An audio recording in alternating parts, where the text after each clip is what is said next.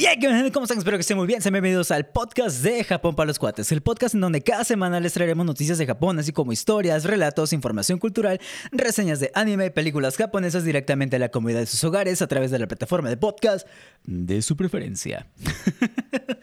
y ya estamos aquí de regreso después de una pequeña... Es que no fue pausa realmente. Eh, hubo un pequeño contratiempo, ya no pude sacar el episodio el viernes de la semana pasada, entonces vamos a sacar el episodio esta semana, que será martes y habrá premio doble, porque aparte del martes, también tendremos episodio el viernes para el episodio de esta semana. El episodio que está saliendo hoy, que están escuchando el día de hoy, es el de la semana pasada que no pudo, ver, que no pudo salir al tiempo. Pero sin falta, el viernes tendremos contenido nuevo. Eso, este episodio no nos limita para absolutamente nada.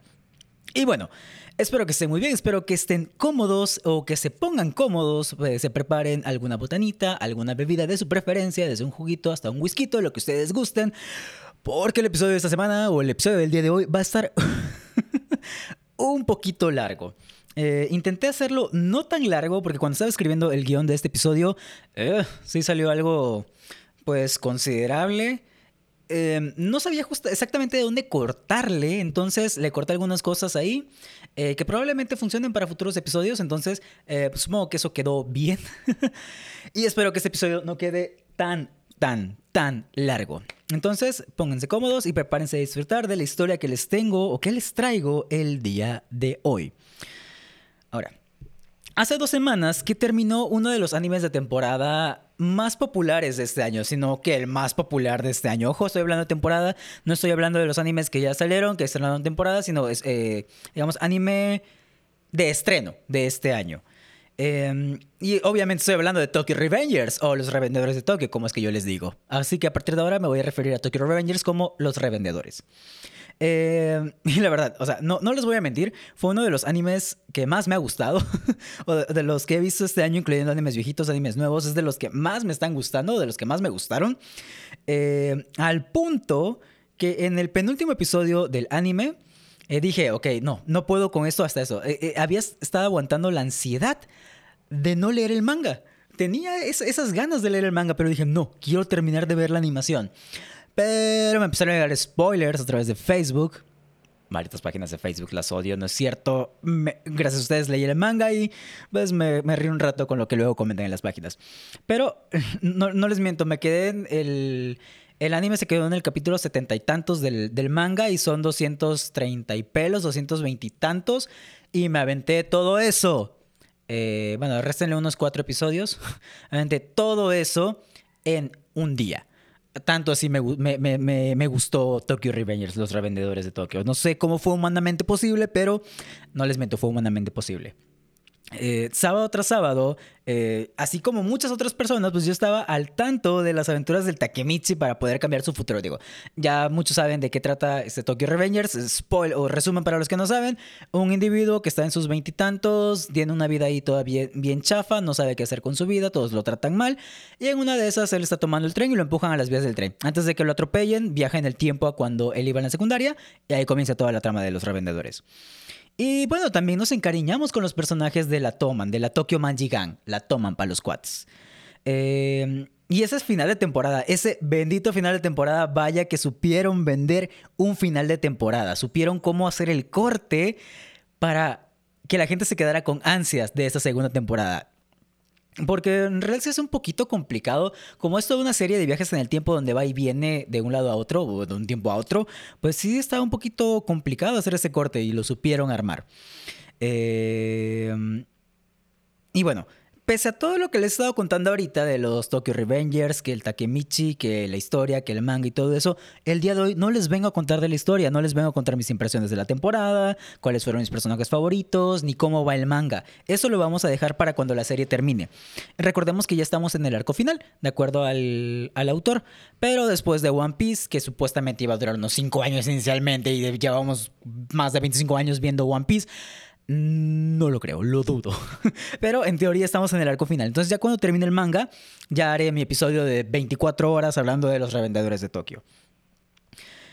Al contrario de eso, el día de hoy les vengo a hablar de la Toman en la vida real, la pandilla que fue la inspiración para crear los personajes, la pandilla a la cual según las malas lenguas el Ken Wakui, que es el autor del manga, perteneció durante sus años mozos.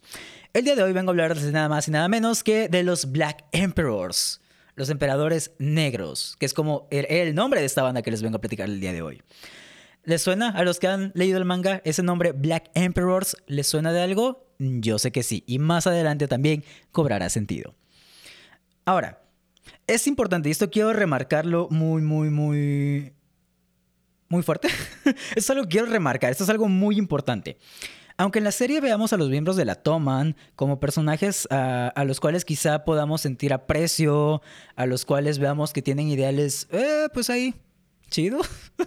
es que no son ideales chidos realmente. Pero que tiene, que digo, digamos que van por el buen camino, muy entre comillas. Ojo, muy entre comillas. Eh, y pues sí, como no, no, que nos encariñamos con el Miguelito Kun, que el Drakencio, que el Chihaya Furu, que el, el Mitsuya, que el Michi, que todos los miembros de la Toman, es importante recordar que pertenecen a un tipo de banda criminal. Quizá nosotros los veamos en el anime y sí, Mikey, el Miguelito quiere crear una nueva era, una nueva era donde todos sean amigos, todo uno, eh, eh, ¿cómo, ¿cómo, era ese, dicho de todo para unos y uno para todos? ¿Qué? Espera, ¿qué? Ni siquiera sé lo que acabo de decir. Pero ustedes entendieron cómo, cómo, es el dicho. Ustedes entienden a qué dicho me, me, me, quiero referir. A pesar de que veamos esto, pues sí, son bandas criminales. A lo largo del episodio vamos a ver eh, los pequeños detalles en los cuales están inspirados los, los, los, de la Toman. Ahora, en Japón existen diversos tipos de bandas criminales y aunque en este episodio nos, enfocaremos únicamente en un subgrupo, vamos a contar, eh, digamos que de manera general, los orígenes de todos estos grupos. El término general que se utiliza para referirse a las personas problemáticas, a quienes no les gustan seguir las reglas o las normas o lo, los estándares sociales, se les denomina yankees, que es muy parecido a la palabra americana yankee. Sin embargo, el significado japonés pues es un poquito diferente.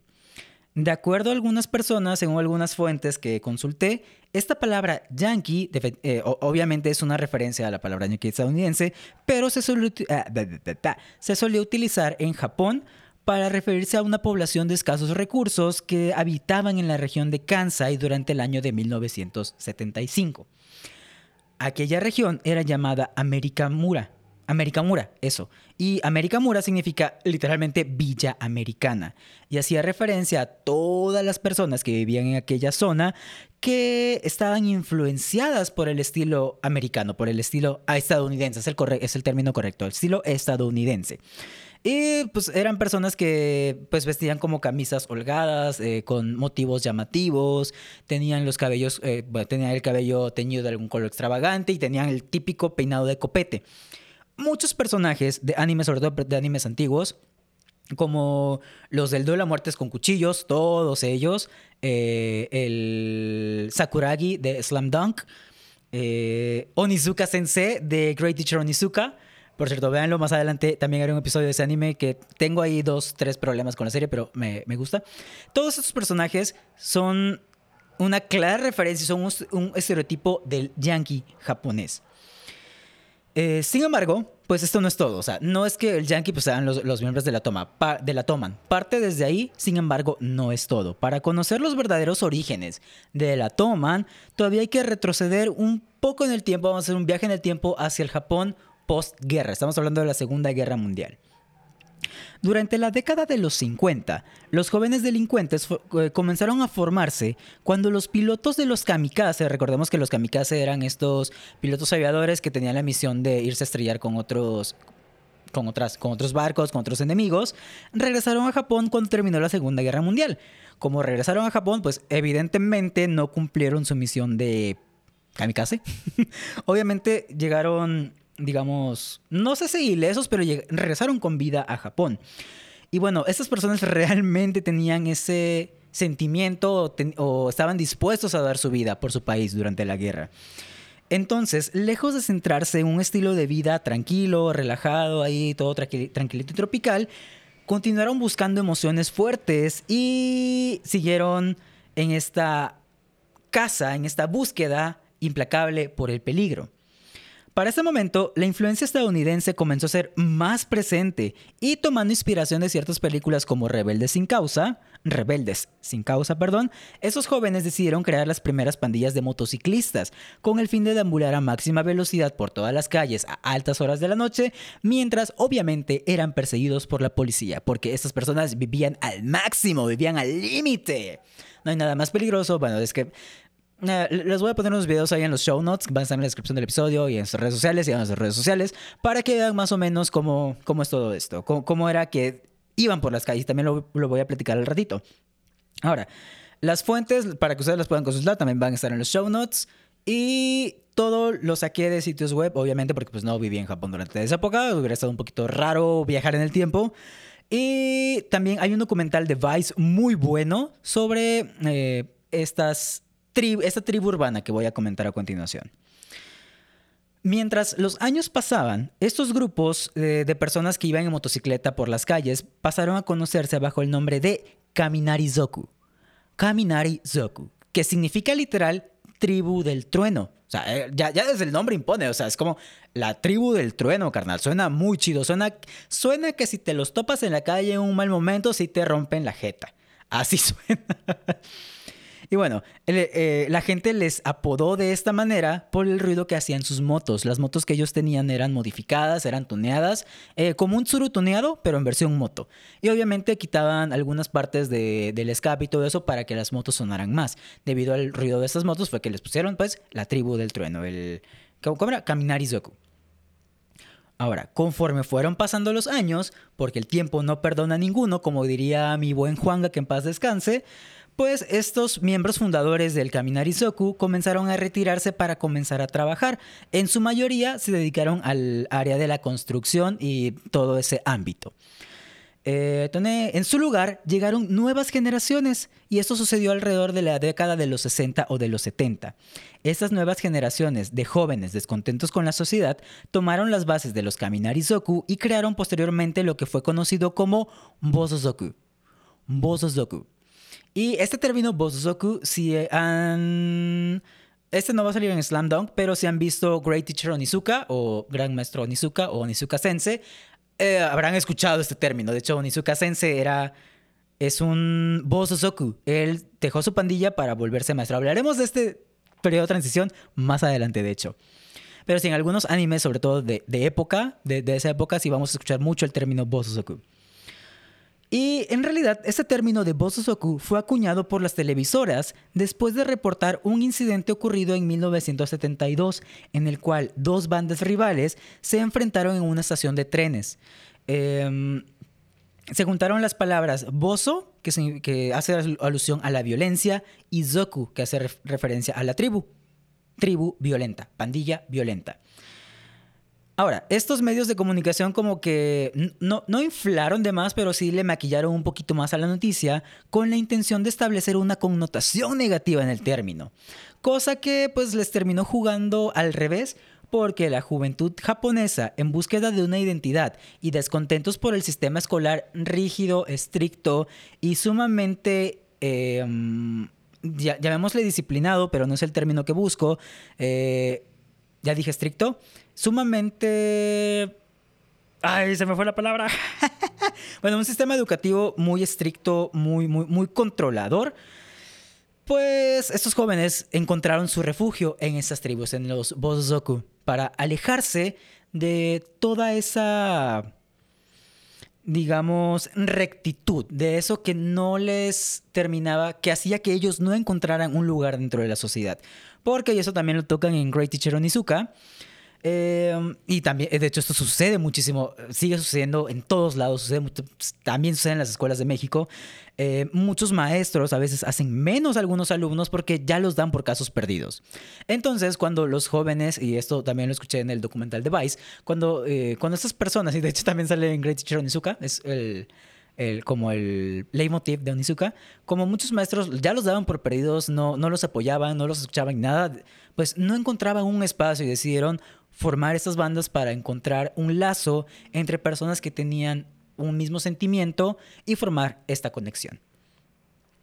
Ahora, los, eh, cabe resaltar, esto no lo había mencionado, que los miembros de estos subgrupos, de estos bosses o de otros grupos criminales eh, juveniles, eran jóvenes masculinos de una clase entre media baja, clase baja, que y sus edades rondaban entre los 15 20 años aproximadamente.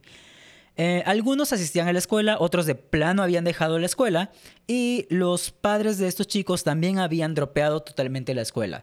Eh, estábamos hablando de un tiempo posguerra, obviamente todo lo previo fue la Segunda Guerra Mundial, cuando muchas personas regresaron, pues era un clima de inestabilidad, un clima de reestructuración. Algunos no pudieron continuar por la falta de recursos y por todo lo que sucedió en el país. Otros simplemente decidieron, o otras personas, mejor dicho, simplemente decidieron volverse o convertirse ya en, en adultos trabajadores de la sociedad japonesa para ayudar a reconstruir el país o simplemente porque necesitaban de los recursos económicos.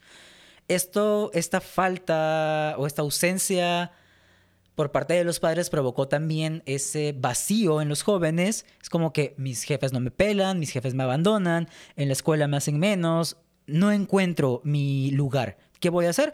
Me voy a juntar con personas que estén en mi misma posición, en mi mismo, que tengan mi mismo sentir, para sentirme parte de una familia.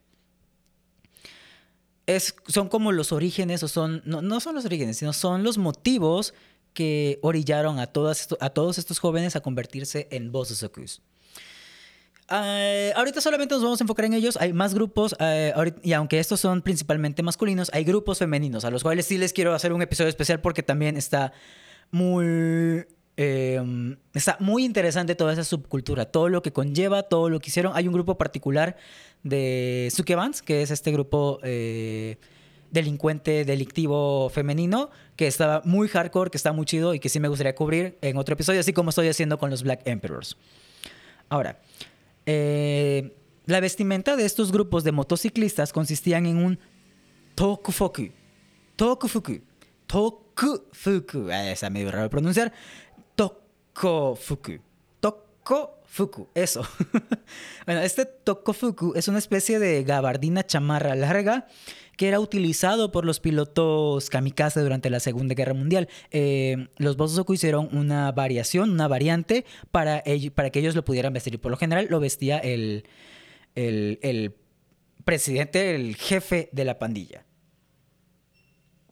Y sobre estas gabardinas, sobre estas chamarras, escribían algunos textos, como algunos lemas de su pandilla, eh, obviamente con kanjis, cosas así. También se bordaban, se escribían, dibujaban, pintaban algunos símbolos nacionales o algunos símbolos nacionalistas, como la bandera del sol naciente o el símbolo manji, que es la esvástica, esta cruz, esta cruz esvástica budista que se encuentra en algunos templos de Japón.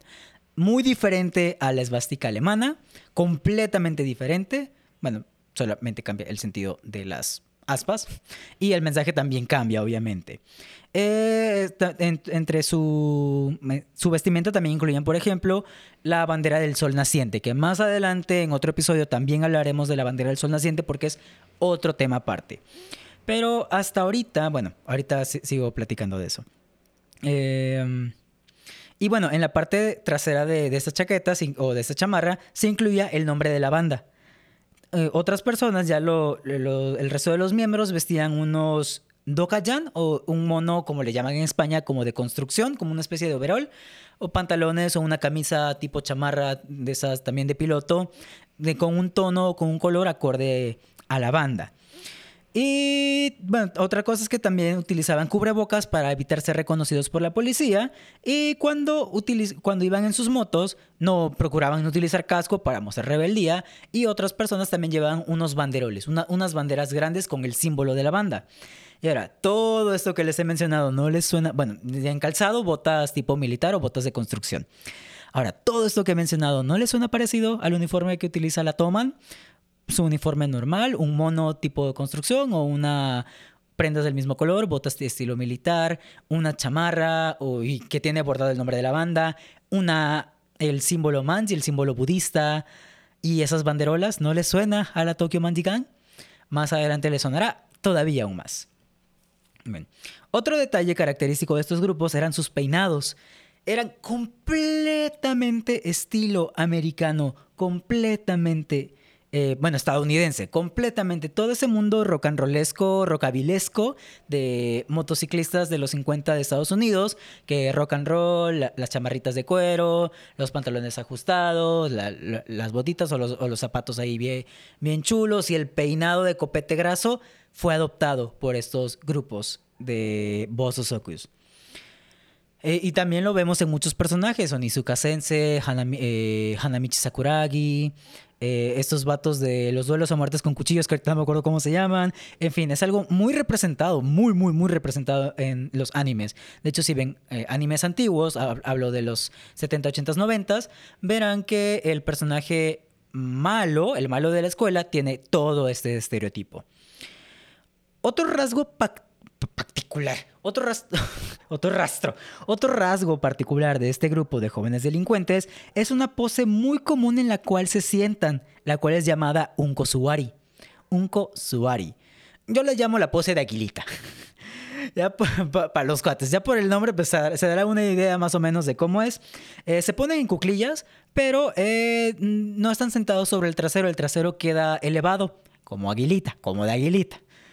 Eh, y obviamente con, las piernas abiertas en, esa posición. Ahorita no lo puedo hacer porque estoy sentado en, la silla y es un poquito difícil. De todos modos, no lo podrían ver. Pero les dejaré los show notes en el episodio del. Eh, en las redes sociales, en el Facebook, ya tenemos Facebook, en el Twitter, ahí podrán ver los show notes y podrán ver cómo es este Unko Suwari. Pero sí, es una especie de pose de aguilita. Yo, yo creo que con eso muchos vamos a entender. Eh, mm, mm, mm, y aquí ya, me, ya se me movió esta cosa, ya no sé dónde me quedé. Ah, bueno, sí, en esta pose de aguilita y obviamente tenían una cara amenazante para ir como juzgando a la gente. Si la gente se los quedaba viendo, estos vatos eh, les decían, hablando como Dross cuando era más joven, hace muchos años, como el troll del Dross. Y pues ya nada más les decían, eh, y cositas así haciendo tomar agua después de eso. Obviamente para pues ser más amenazantes. Y este un Kosuwari pues es algo muy representativo también si vemos los animes y vemos al malo del grupo los, pues los vamos a ver así sentaditos como en esa pose de aguilita eh, fumando, jugando cartas, jugando con monedas o simplemente platicando con, con, con sus compas. Eh, ah, también el el Yosuke de los yoyos de la parte 4 también es como la representación del yankee de los que estoy hablando. Yo creo que ese término, eh, creo que ese personaje del Yosuke queda un poquito más claro de a quién me estoy refiriendo. Que también luego aparece sentado así con este Unkosuwari, que les digo es algo súper, súper representativo. Si buscamos imágenes de esto en Google, nos van a salir estos delincuentes o estos grupos delictivos con esa pose de Unkosuwari, que también es muy representado con personajes de la mafia dentro de los animes. Obviamente por todo esto que les acabo de, de comentar. Ahora nada más déjeme tomar tantita agüita porque después de ese... De, cómo hablo ahorita, pues ya me, me, me un poquito la.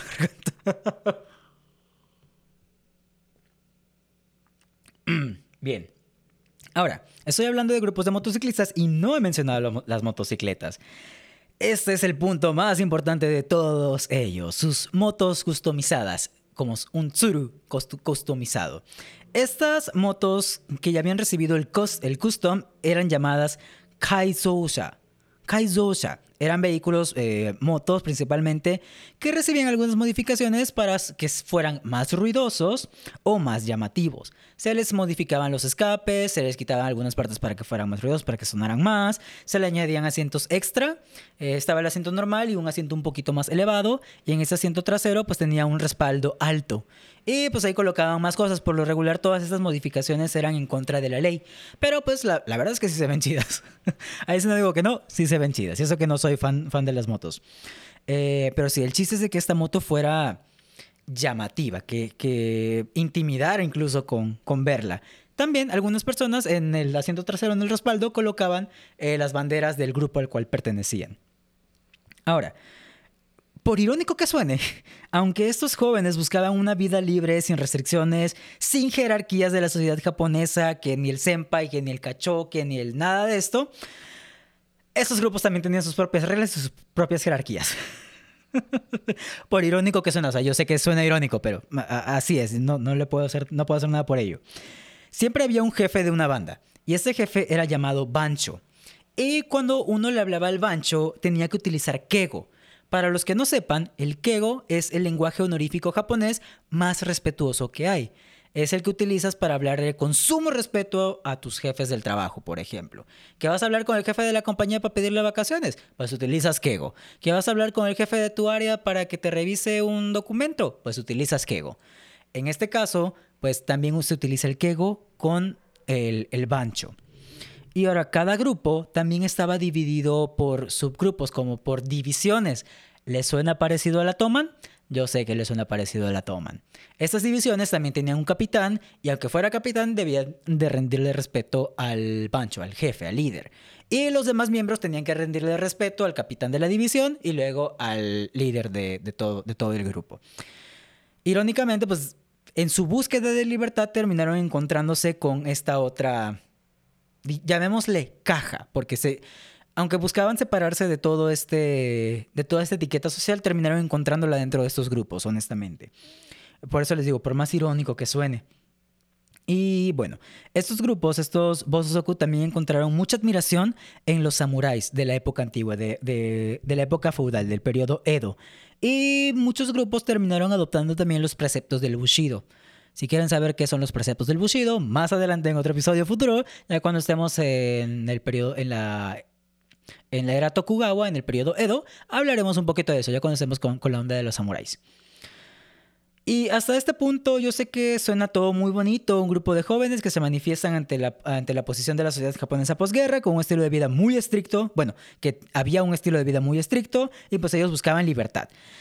Y recordando lo que les comenté hace rato, siguen siendo grupos violentos. O sea, ahorita no les he platicado nada de lo que hacían y en realidad no voy a platicar mucho de ello porque son sucesos históricos que tomaremos, que tocaremos más adelante cuando lleguemos a esos puntos de, la historia.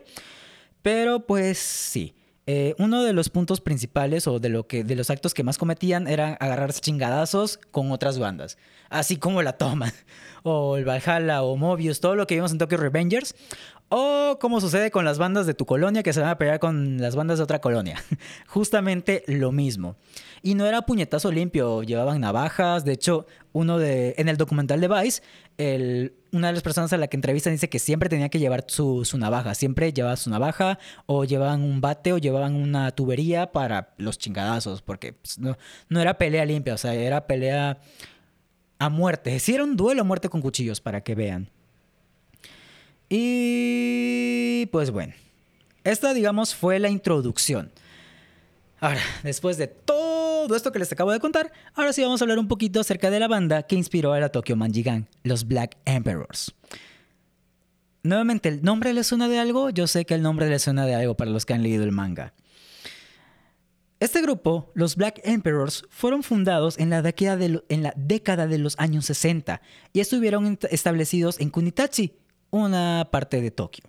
Fue una banda originalmente conocida por ser, bueno, no originalmente conocida, pero fue una banda principalmente conocida por su violencia y eran asociados con robos, conexiones con el crimen organizado, distribución de drogas, entre otros. Yo sé que no suena absolutamente a nada con la Toman y ellos fueron los que inspiraron a la Toman. De hecho, su uniforme, ahorita no lo he mencionado, creo que lo voy a mencionar más adelante, pero el uniforme era negro, botas de normales, eh, tenían sus banditas acá. El símbolo de los Black Emperors también era un símbolo manji, como el de la Toman. Y hay una foto, que también se las voy a poner en los show notes, en la cual es muy parecida. Ahí sí vamos a ver el, el símil completo entre los Black Emperors y la Toman. es la inspiración directa. Y bueno, ya antes de entrar en esta parte negativa de los Black Emperors, me, sí me gustaría mencionar sus inicios, porque fueron conocidos como grupos de activistas que se mostraron en contra de la guerra de Vietnam y fueron considerados los primeros grupos de jóvenes estudiantes en manifestarse por ello. Incluso el gobierno japonés les trataba con cierto respeto. Eh, vamos a hablar de ello. Es como que un grupo de Bososoku, un grupo de motociclistas que deambulaban por las noches haciendo ruido. Yo sé que a todos ustedes les molesta cuando alguien va con su moto todo ruidosa ahí por la calle a las 3 de la mañana y ustedes están despiertos o están intentando dormir y de repente una moto ahí. Yo sé que a ustedes también les molesta, pero ¿cómo es que eso... ¿Cómo es que, bueno, no eso, sino cómo es que ese tipo de grupos fueron, llegaron a ser respetados por el gobierno? Bueno, Durante la década de los 60 hubieron muchas polémicas que rodearon a la sociedad japonesa. Escándalos políticos, descontentos con el gobierno, eh, decisiones que se tomaron con las guerras, principalmente con la guerra de Vietnam, eh, también con la Segunda Guerra Mundial, con el fin de la Segunda Guerra Mundial. Y pues debido a esto existieron muchos roces entre partidos políticos, estudiantes, grupos de presión, eh, y muchas veces esto lamentablemente, y lamentablemente, términos generales, porque aquí ya no fue nada más por parte de estos grupos, fue por parte de, eh, policías, de los, mismos grupos de presión, eh, también de estos grupos activistas, que muchos sucesos terminaron en muertes. Pero, pues eso, eh, digamos que fue el detonante que hizo que estos grupos se manifestaran. Estos grupos estudiantiles, que recordemos eran originalmente eran grupos estudiantiles, se manifestaron en contra de todo esto. También parte importante de estas manifestaciones fue el Tratado de Paz entre Estados Unidos y Japón. Eh, para, los que recuerden un poquito de la historia post-guerra mundial, post-segunda guerra mundial, recordarán que parte de este dictamen o de este hecho que culminó con la Segunda Guerra Mundial fue la rendición de Japón. Y para eso ellos tuvieron que haber firmado un tratado con Estados Unidos más adelante, cuando ya lleguemos al punto de hablar de la Segunda Guerra Mundial, hablaremos de todo esto más a detalle. Ah, eh, no, o sea, no les miento cuando les digo que estoy emocionadísimo por empezar nuevamente a hablar de la historia de Japón. Ya, bueno, ahorita em, los últimos capítulos fueron de mitología, pero ya quiero que empecemos a tocar toda esa parte de la historia. Va a estar muy chida. Eh, y bueno, este tratado fue firmado originalmente en 1951. Eh, digamos que los términos no fueron tan y provocó un descontento muy cabrón con la sociedad japonesa. Los que ya sepan más o menos de qué va este tratado, pues tendrán una idea de por qué el descontento. Eh, y bueno, debido a esto, debido al descontento, del descontento de la población, se suscitó el incidente del Bloody May Day o el Día Sangriento de Mayo, que ocurrió en 1952 en la cual fue un suceso muy trágico, hubieron muchas pérdidas, eh, muchas, muchas vidas perdidas por una manifestación que, digamos, se salió de control. Eso lo acabo de tocar súper, súper, súper por encima. Les repito, muchísimo más adelante tocaremos este tema más a detalle. Ahorita solo es como la punta del iceberg para entrar en contexto de por qué sucedió todo esto. Y debido a esta manifestación, pues, y debido a todo este suceso trágico, grupos estudiantiles eh, se manifestaron y se llevó toda la presión mediática que se logró con esto, logró una reestructuración de este tratado, el cual se firmó en, al principios de los 60. Gracias a estas luchas por parte de los grupos estudiantiles en los cuales ya se encontraban los Black Emperors para, como para esos momentos o quizás los orígenes de los Black Emperors, pues el gobierno los reconoció y les trató con cierto respeto, pues afirmaban que estos grupos luchaban por crear una, mejor sociedad. Quizá a punta chingadazos, pero eh, luchaban por crear una mejor sociedad. Esa fue eh, la ideología que tenía el gobierno por la cual se, les llegó a tratar por respetos. Eran personas que luchaban por un bien común, quizá no con los mejores métodos o los mejores medios, pero tenían una meta en común, de hecho, lograr eh, una mejor sociedad japonesa. Y a pesar de que los Black Emperors tenían como esta idea original, lamentablemente empezaron a surgir diferencias ideológicas, como sucede en casi cualquier grupo social existente. Y digo, aquí me acabo de manchar muy gacho porque no sé a ciencia cierta si sucede en todos los grupos sociales, pero digamos que en la mayoría. Em, empezaron a suceder estas diferencias ideológicas. ¿También les suena alguna parte del anime de Tokyo Revengers de pura casualidad? Yo sé que a los que han visto el anime de Tokyo Revengers sí les sonará. Las disputas internas de este grupo gracias a esa diferencia de ideologías, eh, llevaron a su separación. Parte de estas diferencias de ideologías, y fue lo que detonó más la separación, fue la manifestación que tenían por la guerra de Vietnam.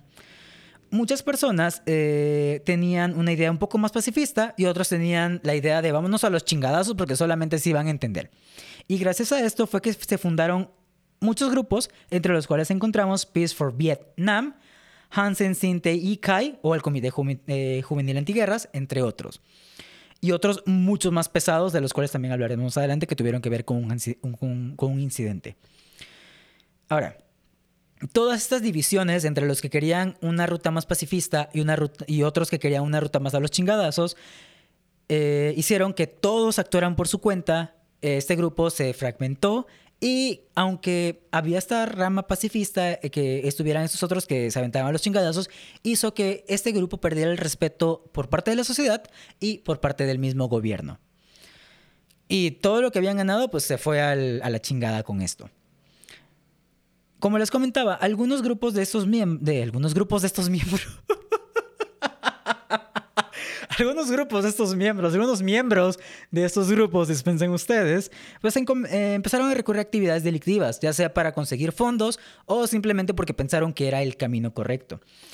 Y pues entre esto también eh, se empezaron a agarrar a chingadazos con otras bandas, con otras pandillas, y, si eran peleas a muertes. De hecho, una de las anécdotas que se cuentan en el documental de Vice que les comentaba, eh, esta banda, los Black Emperors, tenían una banda rival, que eran los Spectre. Le voy a llamar los Spectros. Y bueno, una vez eh, los Black Emperors se llevaron al líder de los espectros, lo, como que lo amarraron de un pie, o de hecho lo amarraron del tobillo y lo estuvieron arrastrando por toda la calle, por todas las calles de, Tokio. O sea, no es que lo llevaran colgando, no es que estuviera amarrado, solamente lo amarraron de un pie y así lo estuvieron arrastrando. Obviamente el vato no sobrevivió, obviamente el, este individuo, el ex líder de los espectros, falleció. Eh, y esto lo, de, hecho, esto lo cuenta el que era como el segundo al mando de los espectros en ese momento, que pues le tocó ver eso. Y de hecho, esta parte de que amarren a alguien y lo arrastren por la calle también sucede en Great Teacher Onizuka. Onizuka. Eh, hay una parte, bueno, un poquito de contexto de, la serie, es un, es un ex Bosozoku que se reintegró a la sociedad, quiso ser maestro, precisamente por lo que les comenté en un principio, porque hay muchas personas que los hacían menos porque o no tenían muchas ganas o no le echaban ganas a la escuela o quizás no tenían tan buenas notas. Entonces, pues él pensaba que había una mejor forma de todo esto, que había una mejor forma de llegar a los alumnos para que no llegaran a los extremos que él llegó de pertenecer a estos grupos. Obviamente, él con todo el trasfondo que tenía, él era un como muy famoso dentro de la serie. Eh, le iba a dar una lección a una alumna que era súper terrorista. De hecho, puso bombas en la escuela. Es muy, un, poco, un poquito muy extremo.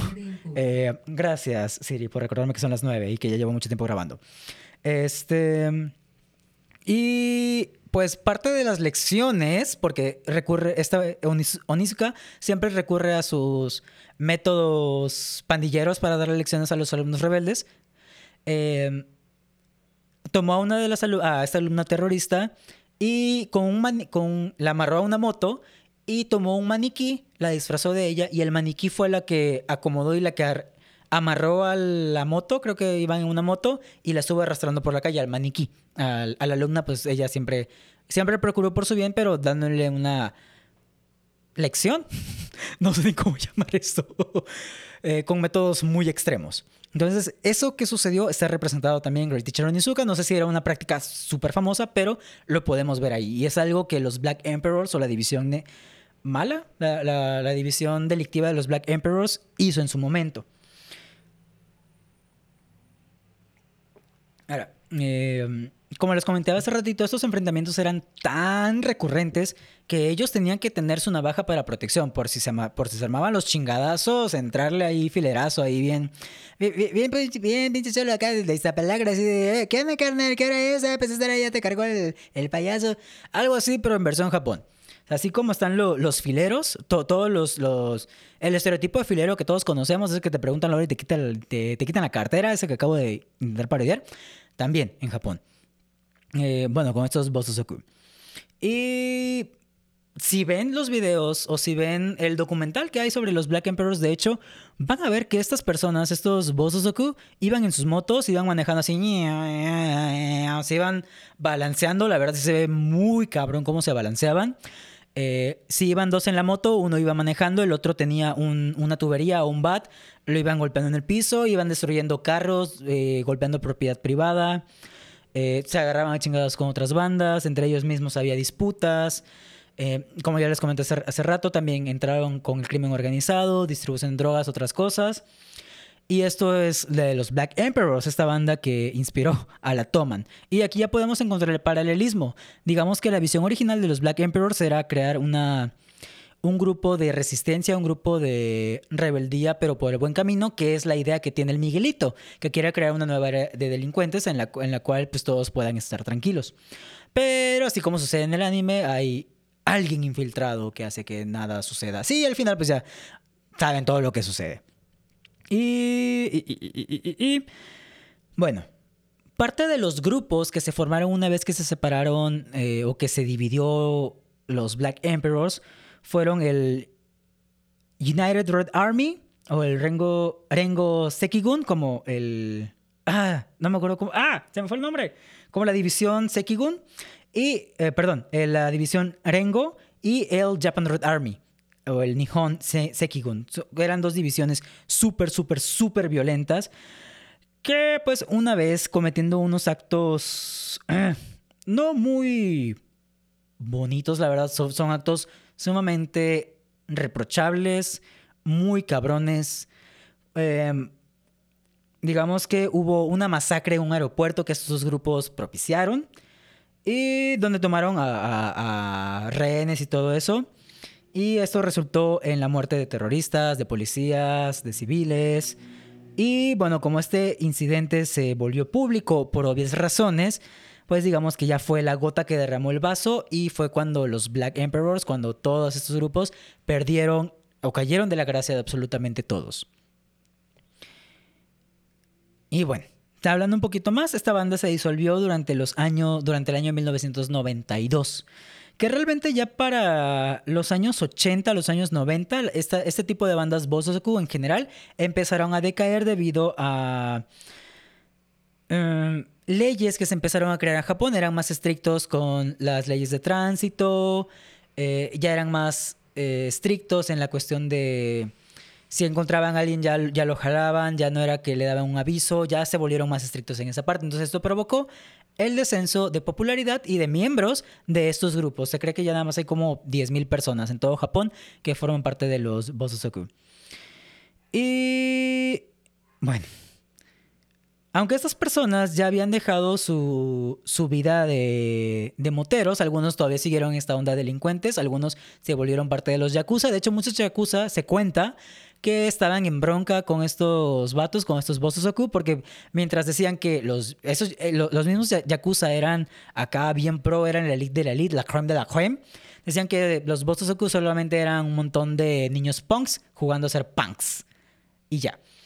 Eh, y bueno, aunque les comentaba, muchos otros siguieron en la vida de crimen, se unieron a la, Yakuza o formaron otras bandas delictivas. Muchas otras personas decidieron enderezar su vida, como Onizuka, eh, y se volvieron parte del. parte, ya pongámoslo muy entre comillas, parte funcional de la sociedad japonesa. Y esas personas que se rehabilitaron reciben el nombre de Kyushakai. Kyushakai, ya son los que regresaron al buen camino, ahí como Dios manda, como quien dice. Y esto es un poquito acerca de los Black Emperors, la banda que inspiró a la Toman, a la Tokyo Manji Gang, la banda principal de los revendedores de Tokio. Eh, un poquito de los inicios de todos estos grupos, cómo fue que empezaron en un periodo post-guerra, eh, intentando buscar esta emoción, cómo empezaron la tribu del trueno, cómo se formaron los moteros, y hablando un poquito acerca de estos Black Emperors. Realmente hay mucha más información o hay más cosas que contar acerca de ellos, pero ya sería entrar como en otros detalles como el incidente que ocurrió en el aeropuerto, este incidente que hizo que los llamaran bosses, etc. Y eso los vamos a dejar para otros episodios. Aparte, tuve que cortar muchas cosas de esa parte porque por sí siento que el episodio ya es largo y va a quedar muchísimo más largo. Y esos son los Bososoku. Ellos son los Bososoku. Eh, son los Black Emperors, esta banda que inspiró a la Toman, ya lo repetí. Y pues sí notaron, yo espero que hayan notado los que han visto el anime. Este, este episodio no trata del anime, trata de esta parte de la historia. Em, así como hicimos con, con Chihaya Furu, donde hablamos un poquito de la historia del carta y todo eso, eh, algo así. Eh, espero que los que hayan visto el anime hayan encontrado los paralelismos con los revendedores. Eh, que los que no han visto Tokyo Revengers, no los insinuando para que la vean, no, no la vean, no hay ningún problema, pero sí espero que hayan disfrutado aprender de todo esto que les conté el día de hoy. cuéntenme qué les pareció. En los show notes del episodio déjenme sus comentarios acerca de qué piensan acerca de todos esos paralelismos con la Toman, para los que han visto los revendedores, para los que no han visto. Cuéntenme qué les parece esta tribu urbana de los moteros en Japón. Realmente, pues podemos decir que también aquí en México hay una, una cultura eh, urbana similar. Están los fileros, típicos. Luego los que también van en sus grupitos de moto, los moteros normales.